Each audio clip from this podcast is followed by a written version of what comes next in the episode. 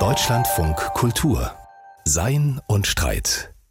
Heute mit Wolfram Eilenberger. Willkommen bei Sein und Streit und eine Warnung zu Beginn.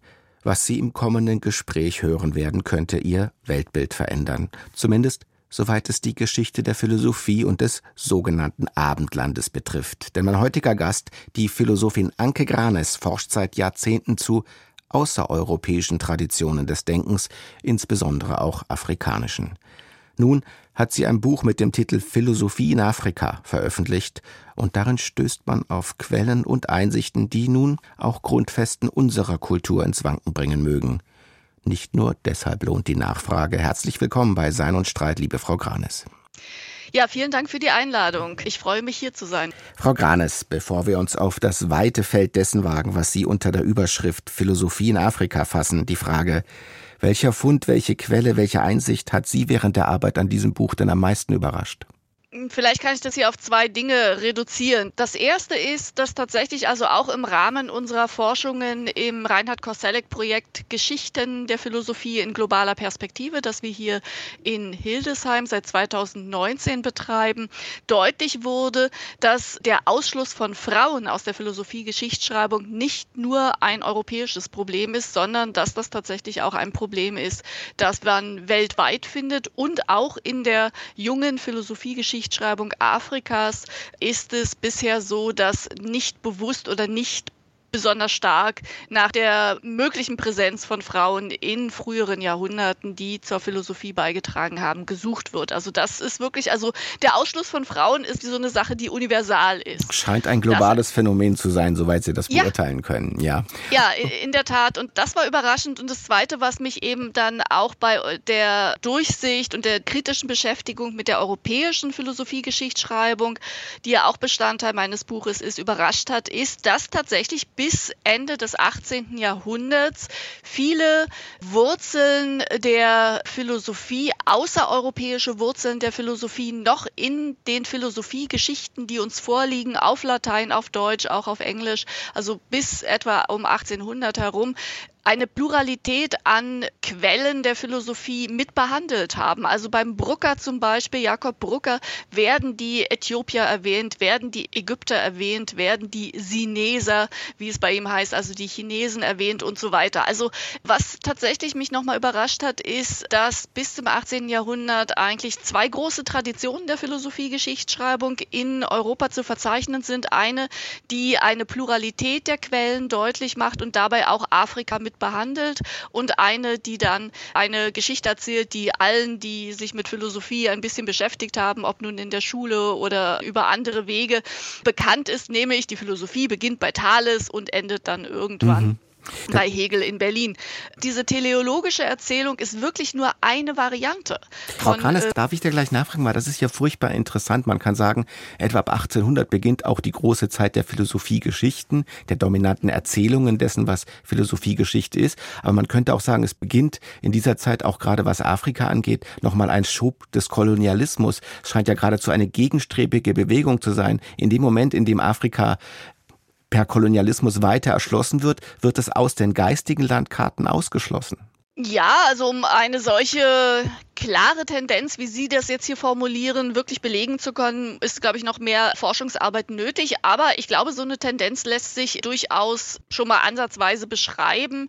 Denn also gerade eben auch nicht nur im Bereich der Philosophie, wo Afrika ja dann auch tatsächlich rausgeschrieben wird, beziehungsweise in einer Weise behandelt wird, die nur abwertend ist. Ne? Also wenn wir an die Philosophiegeschichte von Hegel zum Beispiel denken, wo Afrika ja als dieser dunkle Kontinent ohne Geschichte und so weiter beschrieben wird, als das Kinderland, das auch keinen Staat kennt und so weiter. Und deswegen man ja Afrika nach, äh, weiß ich nicht, 20 Seiten oder weniger dann verlassen kann. Also auch über die Philosophie-Geschichtsschreibung hinaus ist ja dann auch in der Literatur und so weiter so eine Tendenz zu verzeichnen, wo Afrika eben mit so Ursprünglichkeit, mit Wildheit, mit Fetischismus und so weiter dann gleichgesetzt wird und da dann wirklich so ein Bild von Afrika entsteht, in dem man Rationalität, Logik oder eben auch Philosophie nicht vermutet. Auch wenn danach sicher viel aufzuarbeiten ist, man kann ja sagen, da hat sich doch schon einiges getan. Und äh, eine Frage, die sich natürlich mit Blick auf ein afrikanisches Philosophieren im weiteren Sinne bezieht, ist die, in Europa gibt es ein recht kontinuierliches Traditionsgeschehen. Zumindest erzählen wir uns das so von 2500 Jahren. Gibt es denn solch eine Kontinuität in der philosophischen Tradition in Afrika auch? Oder gibt es da entscheidende Brüche oder auch Sprünge? Der große Bruch, der ja auch nachzuweisen ist, in der gesamten Ideengeschichte Afrikas ist natürlich entstanden durch die Kolonialisierung des Kontinents, durch die europäische Kolonialisierung des Kontinents, wo ja ganze Denktraditionen abgebrochen wurden, durch eben auch unter anderem mitverursacht durch die Sklaverei, durch den Abzug von Menschen aus ihren Gemeinschaften, durch auch zum Teil die bewusste Vernichtung von Kulturgütern oder eben das Herausnehmen von Kulturgütern, von Artefakten aus Afrika, um sie dann in europäischen Museen zu zeigen, etc. Also das ist ja eine ganz komplexe Sache, die da passiert ist und die eben auch große Auswirkungen auf die ähm, Ideenproduktion und eben auch die Philosophie in Afrika dann letztendlich hatte. Also das ist ja wirklich ein ganz harter Bruch, der da auch zum Teil auch stattgefunden hat. Und der lässt sich auch für den ganzen Kontinent als solcher namhaft machen? Ich denke schon. Ich denke schon. Man muss sicherlich unterscheiden, was ich nicht gerne tue, aber eben in dieser Hinsicht dann, äh, glaube ich, ist es schon wichtig, da dann nochmal zu unterscheiden zwischen Nordafrika und dem südlichen Afrika. Die Kolonialisierung Nordafrikas hat ja auch nochmal ein bisschen anders stattgefunden als dann im südlichen Afrika. Da gibt es andere Bedingungen, historische Bedingungen, mit denen man dort dann konfrontiert ist. Nordafrika schließt an an eine große lange arabischsprachige Philosophietradition, die eben auch verschriftlicht ist.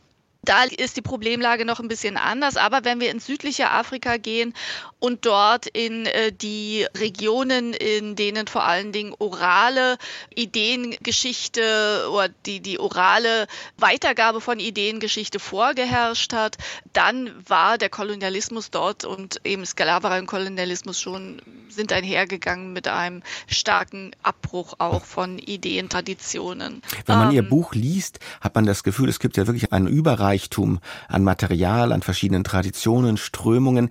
In der Vorbereitung des Gesprächs erzählte ich einem Bekannten, äh, worüber wir sprechen wollen, und der sagte, total interessant, es würde ihn interessieren, zum Beispiel, gibt es denn einen afrikanischen Plato, einen Spinoza, einen Kant oder eine Hannah Arendt? Ich konnte ihm diese Frage nicht beantworten. Ich frage mich aber auch, kann man diese Frage überhaupt so stellen? Ist sie richtig gestellt? Ja, mit so einer Frage hätte ich Probleme. Ne? Also warum müssen wir die afrikanische Philosophie oder Philosophien, das ist ja auch eine große Pluralität an Denkströmungen, die dort entstanden ist. Afrika ist ein riesiger Kontinent mit vielen Kulturen, Sprachen und Religionen. Die, den afrikanischen Kontext und die dort entstandenen Philosophien oder ideengeschichtlichen Traditionen jetzt unbedingt mit europäischen Maßstäben zu bemessen, denke ich, ist schon ein falsches Herangehen. Man könnte ja auch fragen, gibt es einen afrikanischen Konfuzius oder Lao Tse oder in diese Richtung. Ich meine, die Idee, das auf einzelne Köpfe zu reduzieren in einer europäischen Geschichtsschreibung, die hat ja selbst etwas Heikles zumindest. Ja, genau, das ist richtig. Also wir werden hier schon konfrontiert nochmal mit dieser Grundfrage, was ist Philosophie eigentlich? Wie wird Philosophie betrieben? Was ist diese Denkbewegung des Philosophierens? Und spielt sie sich tatsächlich nur in einzelnen Köpfen ab, die dann eben auch zu solchen großen Heroen in der Geschichte stilisiert werden? Wenn wir uns die Philosophie in oralen Gemeinschaften anschauen, beziehungsweise die Untersuchungen, die es bisher dazu gibt, dann wird eben oft betont, dass die Entstehung von Ideen, von Vorstellungen, von Werten und Normen, also das, was wir auch unter Ethik, ethischen Vorstellungen verstehen, dass das ein kommunaler Prozess ist, ja, an dem viele beitragen und in dem es eben nicht wichtig ist, den Einzelnen so herauszuheben. Das wird zum Beispiel ja nicht nur in Afrika so diskutiert, sondern auch bei der Rekonstruktion der Maori-Philosophie in Neuseeland oder bei der Rekonstruktion indigener nordamerikanischer Philosophien, also Philosophien der First Nation People in den Amerikas.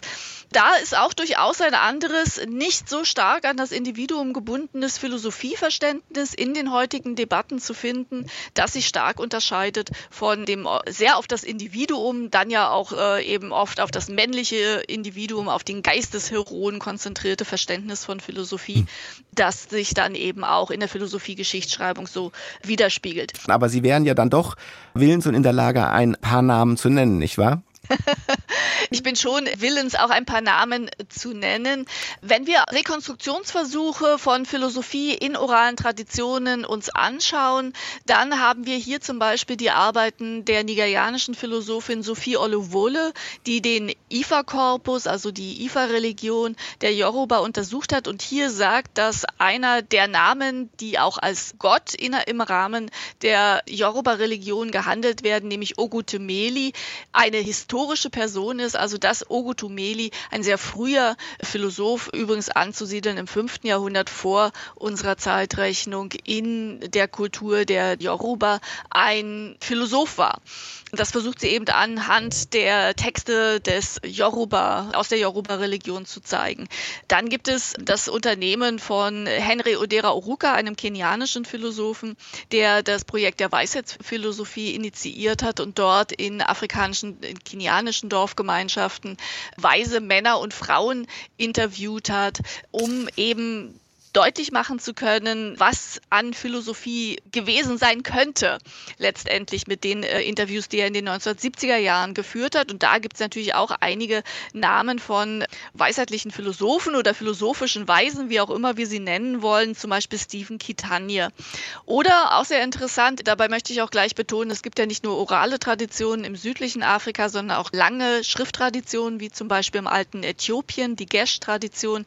Hier wäre ein heraus herausragender Name Sera Jacob, der im 17. Jahrhundert gelebt hat und eine Abhandlung uns hinterlassen hat, eine Abhandlung, in der die Vernunft, das äh, Prüfen von zum Beispiel religiösen Auseinandersetzungen oder religiösen Argumenten, die umstritten sind, durch die Vernunft hier praktiziert und vorschlägt. Ein kleines Buch, das auch ins Deutsche übersetzt ist und zugänglich. Frau Granes, in unserer ersten Annäherung an Philosophie in Afrika kam eine Differenz schon sehr klar heraus, nämlich die zwischen schriftlichen und oralen Traditionen, wobei ja eine gewisse Tragik der Oraltradition auch vor dem Hintergrund der Kolonialismusgeschichte darin zu liegen scheint, dass sie abgebrochen ist und in diesem Sinne eine annähernde Unwiderruflichkeit verkörpert. Ist das auch eine Diagnose, dass man Philosophie in Afrika als eine Philosophie der Absenz, des Verlorenen schreiben kann oder sollte? Das ist ein interessanter Gedanke, allerdings würde er mich sehr traurig stimmen, wenn man es nur so beschreiben könnte.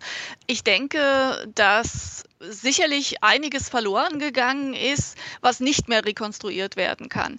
Aber es gibt natürlich eben durchaus Möglichkeiten, wieder anzuschließen an vorkoloniale auch Denktraditionen und daran arbeiten ja die afrikanischen Kollegen und Kolleginnen auch sehr stark.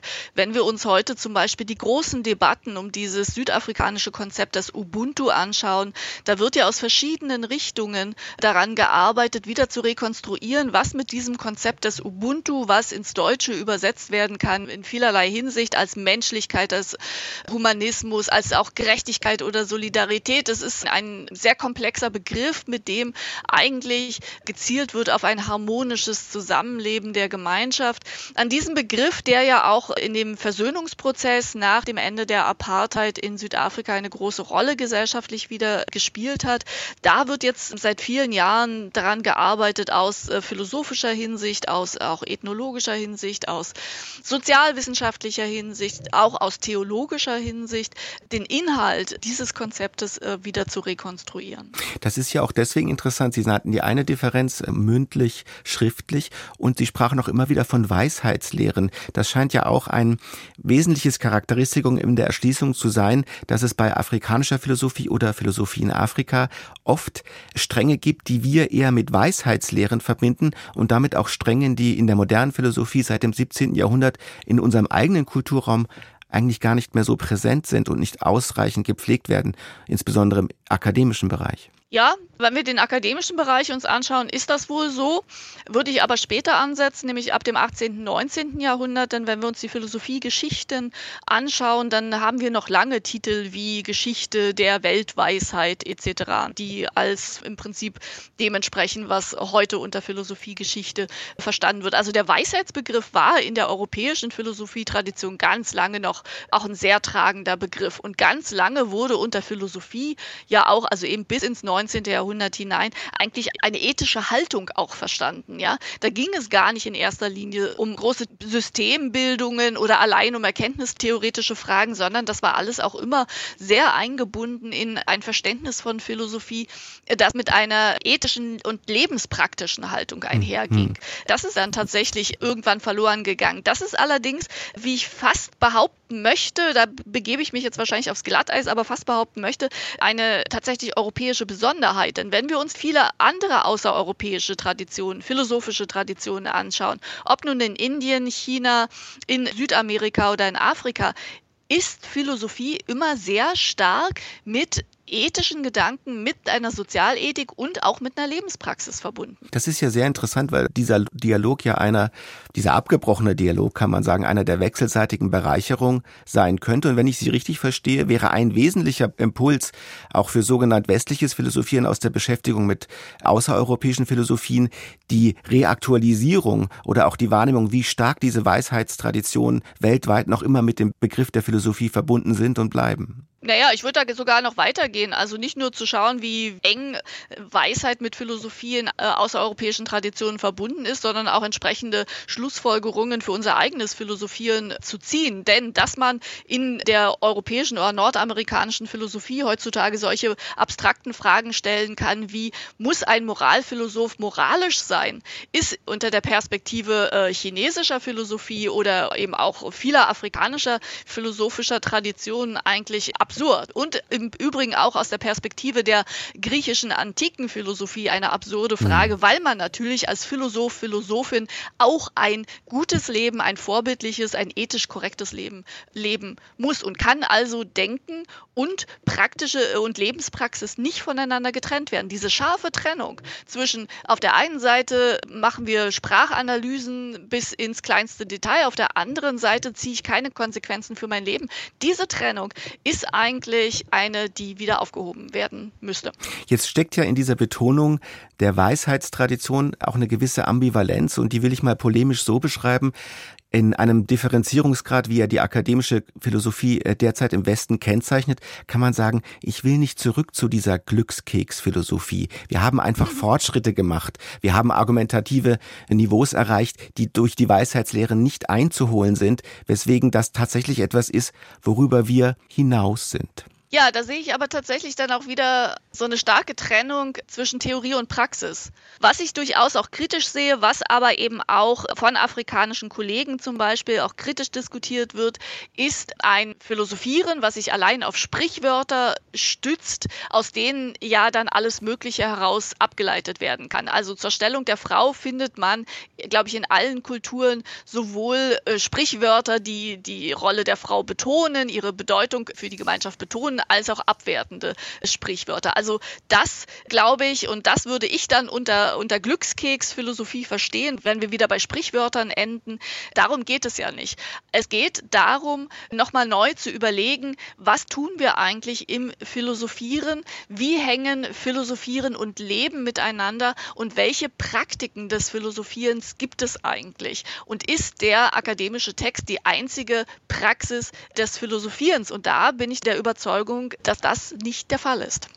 Frau Granis, in der Beschäftigung mit außereuropäischer Philosophie tut sich derzeit sehr viel. Es gab auch vor einigen Jahren einen Impuls in der New York Times, in der einige Philosophen angeregt haben, man sollte die philosophischen Institute in Europa und in Amerika zukünftig ganz explizit einfach Institute für westliche Philosophie nennen, weil der Begriff der Philosophie so viel weiter ist und äh, weil es eine Kurzsichtigkeit oder vielleicht sogar eine Blindheit der westlichen Philosophie für ihre Eingesponnenheit in die eigene Tradition gibt. Würden Sie sagen, das ist richtig? Die Lehrstühle in Deutschland, in Belgien, in Spanien und in Amerika sollten eigentlich richtigerweise, so wie sie sich gestalten, Lehrstühle für westliche Philosophie heißen? Ja, Sie beziehen sich da auf den ja wirklich äh, auch breit diskutierten Artikel von Jay Garfield und Brian van Norden, genau. der ja eine große Debatte ausgelöst hat. In der New York Times ist dieser Artikel ja auch 900 Mal oder fast 900 Mal kommentiert worden. Also ich stimme der Analyse von Van Norden und Garfield insofern zu, dass die ja nun doch schon einige Jahrzehnte andauernde Arbeit von Philosophen und Philosophinnen, die in eine Richtung eines interkulturellen, transkulturellen oder cross-cultural Philosophierens, Philosophie gehen, dass die sich noch wenig an den Instituten für Philosophie heute niederschlägt. In den USA im Übrigen noch viel mehr.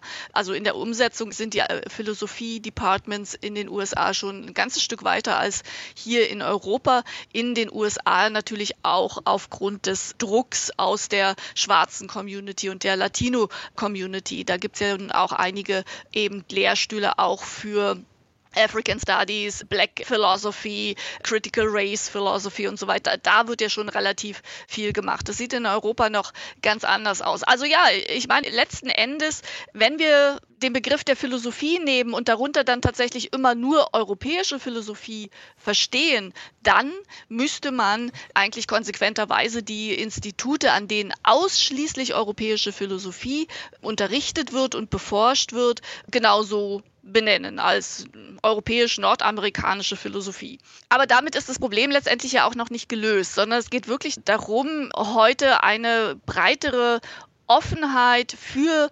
Philosophien, die in anderen Regionen über die Jahrhunderte hinweg und bis heute betrieben werden, zu verankern und dadurch, und ich glaube, da geht aber auch, gehen sehr viele Impulse heute aus der Studierendenschaft hervor, damit dann eben auch die entsprechenden Stellen zu schaffen, und mit Experten und Expertinnen zu besetzen, die in der Lage sind, eben auch Einblicke aus außereuropäischen Philosophietraditionen zu geben. Philosophiegeschichten sind ja auch politisch selten unschuldige Unternehmen. Da werden Identitäten geschaffen, ganze Kulturräume auf Philosophie fundiert. Für das Abendland selbst mag das gelten. Als Ursprung nimmt man die griechische Philosophie gerne als Zitat oder man wendet sie gerne an. Und wie ist denn das angewendet auf Afrika? Man kann ja derzeit auch innerhalb äh, des Diskurses einer afrikanischen Identität Versuche sehen, Philosophie, ein afrikanisches Philosophieren als eine Art Fundament für eine kulturelle Identität eines ganzen Kontinents zu etablieren.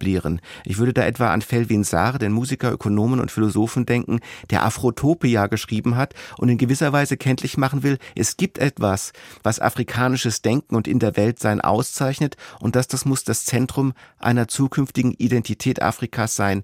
Wie beurteilen Sie als Wissenschaftlerin und Beobachterin des Diskurses solche Impulse?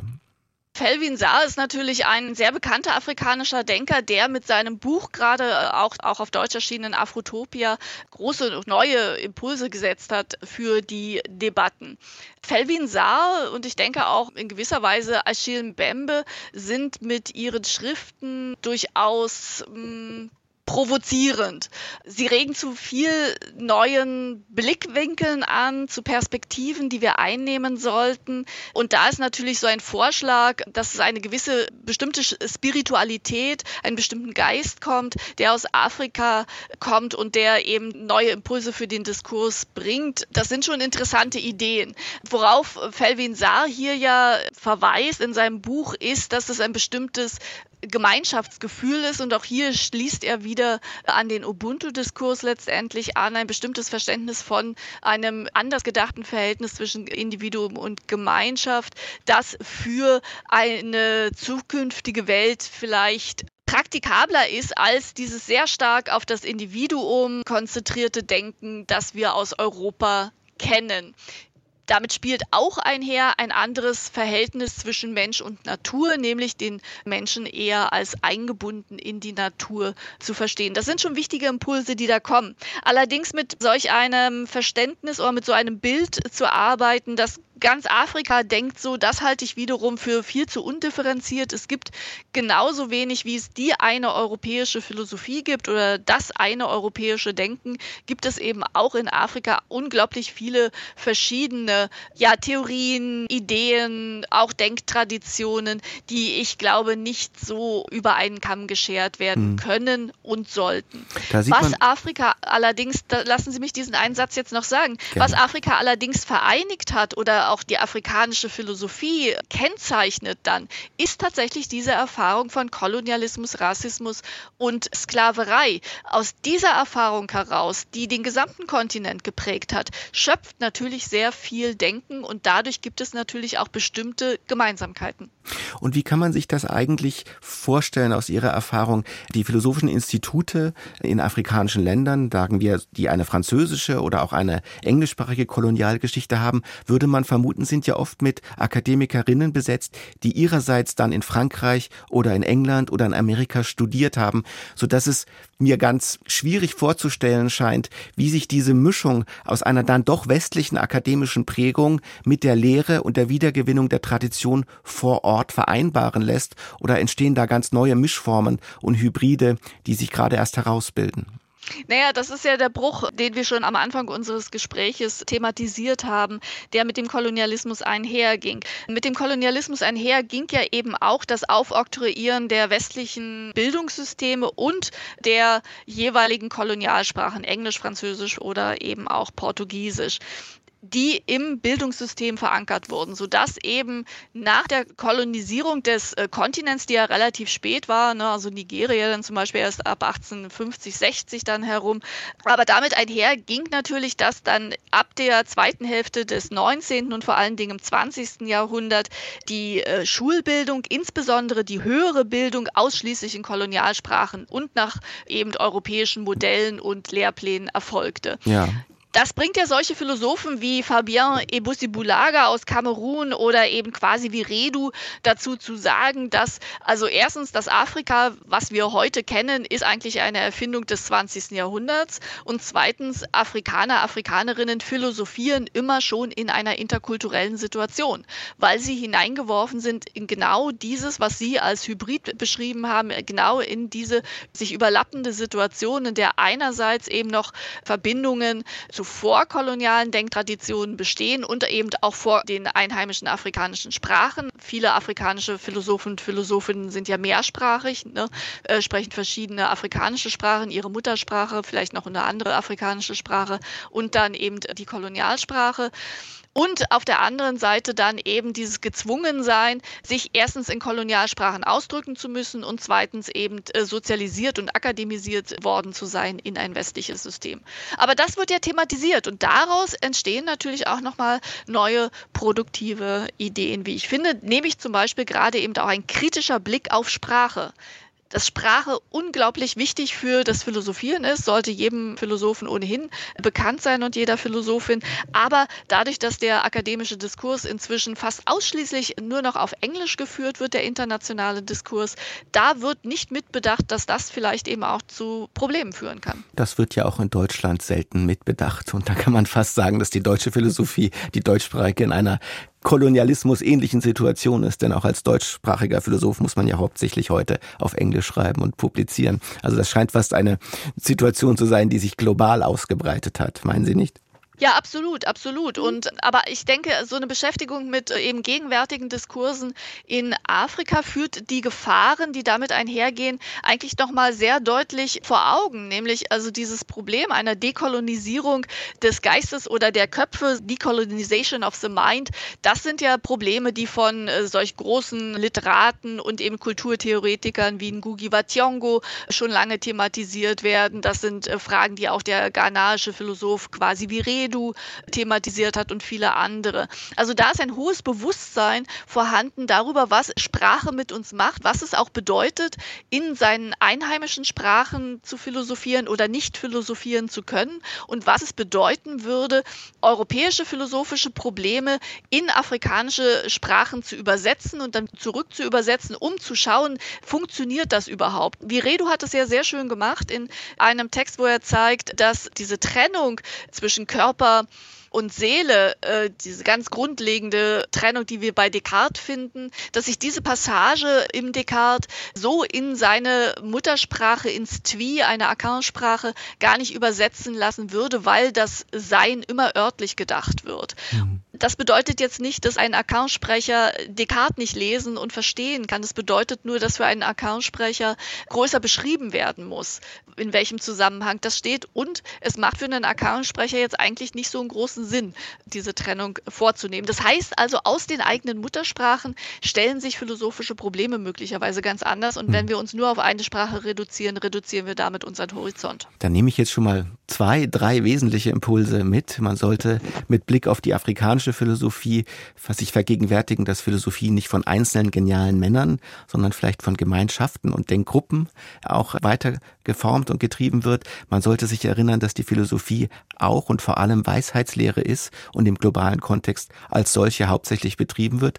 Und das Dritte, dass die eigene Muttersprache und die Vielfalt der Sprachen, die in äh, Afrika ja überbordend und ausgesprochen beachtlich ist, nichts Nachrangiges ist im Philosophieren, sondern deren innerer Kern und deren inneres Medium. Das sind ja schon mal drei ganz wesentliche Impulse zum Abschluss unseres Gesprächs, Frau Granes. Welche Autorin oder welchen Autor zeitgenössischer afrikanischer Philosophie würden Sie denn uns als Hörern, die sich damit noch nicht so intensiv beschäftigt haben, besonders ans Herz legen wollen? Ja, das sind immer so schwierige Fragen. Es ist ja leider aus der afrikanischen Philosophie noch nicht so wahnsinnig viel ins Deutsche übersetzt worden. Achille Mbembe und Felvin Saar haben wir schon genannt. Die sind ins Deutsche übersetzt worden. Achille Mbembe ja auch sehr breit. Der ist immer ein äh, sehr anregender Autor. Ich würde dann noch empfehlen, Paulin Huntonchi zu lesen. Auch da ist ein äh, Buch von ihm, Afrikanische Philosophie, Mythos und Realität, bereits Anfang der 1990er Jahre ins Deutsche übersetzt übersetzt wurden. Auch das würde ich durchaus empfehlen. Bei Autorinnen, es gibt großartige Autorinnen. Ich befürchte, die sind alle noch nicht wirklich übersetzt, aber es findet sich ja in dem Band Afrikanische politische Philosophie, auch im bei Surkamp erschienen von Franziska Dübgen und äh, Stefan Skupin, finden sich auch drei Aufsätze von afrikanischen Philosophinnen, zum Beispiel von Oyeronke Oyewumi, die ich dringend ans Herz legen kann, weil Oyewumi und auch ein Sekwu stellen ja die Universalität der Anwendung des Gender Begriffs in Frage und argumentieren, dass die Teilung der Gesellschaft anhand von Geschlechtern in zum Beispiel der Gemeinschaft der Yoruba gar nicht das Problem war, sondern die Stratifikation der Gesellschaft hat anhand des Prinzips der Seniorität, also des Alters, mhm. stattgefunden. Also auch sehr, da sehr interessante Einsichten, die für die feministische Philosophie interessant sein können. Und die liegen eben im besagten Buch auch auf Deutsch vor. Das sind sehr wichtige, schöne Tipps. Ich hoffe, wir werden Ihnen allen nachgeben. Ich danke Ihnen sehr dafür, dass Sie uns die Augen geöffnet haben für das, was hinter oder vor unserem Rücken liegt, auf jeden Fall, wofür wir noch lange nicht genug offen sind und offen waren. Herzlichen Dank, Frau Granes. Ja, vielen Dank für das interessante Gespräch. Ja, und das Buch von Anke Granes Philosophie in Afrika, Herausforderungen einer globalen Philosophiegeschichte ist im Surkamp Verlag erschienen. Das Problem ist allen bekannt. Man selbst wird ständig vergesslicher, nur das Internet, es scheint nahezu alles zu erinnern und abrufbar zu halten. Was misslich sein kann, vor allem wenn es sich um Informationen handelt, die einen selbst betreffen, die falsch sind und vielleicht sogar verleumderisch. Wie der Bundesgerichtshof diese Woche urteilte, können Betroffene nun verlangen, dass derartige Artikel aus den Trefferlisten der Suchmaschinen gelöscht werden. Aber Hilft das wirklich oder trügen andere Strategien viel weiter? Arndt Pollmann hat sich im philosophischen Kommentar dazu Gedanken gemacht. Auf der Suche nach einem digitalen Radiergummi. Manchmal gehen peinliche Fotos, Videos und sonstige private Details im Internet viral. Dann können sich diese für immer und ewig in die kollektive Erinnerung globaler Servernetzwerke einbrennen. Wenn man fortan den Namen der anvisierten Person googelt, ergänzt die Suchmaschine automatisch Bitch, Pleite, Querdenker. So werden Bewerbungsgespräche prekär, Tinder-Dates aussichtsloser, dagegen aufdringliche Werbung oder gar Shitstorms umso wahrscheinlicher. Juristisch wird ein Recht auf Vergessenwerden diskutiert. Man will die Löschung blamabler oder ökonomisch verwertbarer Daten einklagbar machen. Doch so verständlich das ist, ein Recht auf Vergessenwerden ist begrifflich Nonsens. Jedem subjektiven Recht muss eine konkrete Pflicht auf der Gegenseite korrespondieren, und wie könnte es jemals Pflicht sein, Dinge zu vergessen, von denen man weiß? Solange es hierfür keine Pillen gibt, kann man sich zu dieser Amnesie schlicht nicht entscheiden, Und jedes Sollen impliziert Können, sagt die Philosophie gern. Offenbar ist aber mit jenem Recht etwas ganz anderes gemeint. Die Tech-Branche soll derart unliebsame Infos nicht länger verbreiten dürfen. Doch auch hier wird es brenzlig. Manche Auskunft ist schlicht wahr, auch wenn sie unangenehm sein mag. Wieso sollte man ein Recht auf Löschung haben und überhaupt, das Netz vergisst eh nicht. Irgendwo werden diese Daten schon wieder auftauchen. Daher empfiehlt sich eine andere Strategie, die digitale Flucht nach vorn. Zunächst ein Beispiel aus der analogen Welt. Das Bundesverfassungsgericht hat 2004 eine wichtige Entscheidung getroffen. Eine Mutter, die offenbar in den 1970er Jahren sozialisiert worden war, wollte ihrem Kind beim Einwohnermeldeamt folgende zehn Vornamen geben. Shenequaho, Tecumseh, Migiskau, Kioma, Ernesto, Inti, Pritibi, Patar, Shajara, Majim, Henrico und Alessandro. Wenn die Mutter den Jungen zum Essen gerufen hätte, wäre die Suppe kalt gewesen. Auch das Gericht hatte genug gehört, mehr als fünf Vornamen dürften es nicht sein. Das Kind selbst werde sich seine vielen Namen nicht merken können, zumal in der richtigen Reihenfolge. Andere Menschen sowieso. Um es in der IT-Sprache fragiler Server zu sagen, hier droht ein Pufferüberlauf, ein Buffer Overflow. Oder haben Sie sich alle zehn Namen gemerkt? Aus diesem Urteil lässt sich eine netzpolitisch rebellische Gegenstrategie ableiten. Nehmen wir uns alle täglich nur etwa fünf Minuten Zeit für eine konzertierte Erinnerungsdiffusion. Posten wir Fake News in eigener Sache. Mein Zweitname ist Kermit, ich bin ein Fan von koreanischem K-Pop, ich liebe Camping und interessiere mich für Origami. Man kann sich leicht vorstellen, wie die Cookies und Algorithmen von Amazon, Instagram und Zalando steil gehen werden und was sie uns am nächsten Tag so alles am rechten Monitorrand anbieten werden. Auch unsere Hater werden verwirrt sein und die Nachrichtendienste werden staunen, wenn die Suchanfrage lautet, wie funktioniert Plastiksprengstoff oder wo kann ich dem IS beitreten? Gut, vielleicht sollte man diese Karnevalisierung der Daten nicht zu weit treiben. Wichtig ist nur, dass ein massenhafter Mummenschanz eine praktische Lösung für das ersehnte Recht auf Vergessenwerden brächte. Denken Sie an Tecumseh Alessandro. Je chaotischer die Personalien, umso wahrscheinlicher das Vergessen. Haben wir erst einmal alle aufgrund wirrer Desinformationen vollends den Überblick verloren, werden diese Daten, was Mobbing, Kommerz und Geheimdienste angeht, unbrauchbar. Niemand glaubt diesen Personalien mehr. Was aber niemand glaubt, verfängt nicht, und was nicht hängen bleibt, muss auch nicht aufwendig vergessen werden. Dann gilt wieder, ach wie gut, dass niemand weiß. Ein Kommentar von Arndt Pollmann. Das war's für heute bei Sein und Streit im Deutschlandfunk Kultur. Eine gedankenreiche Woche wünscht. Bis zur nächsten Sendung. Wolfram Eilenberger.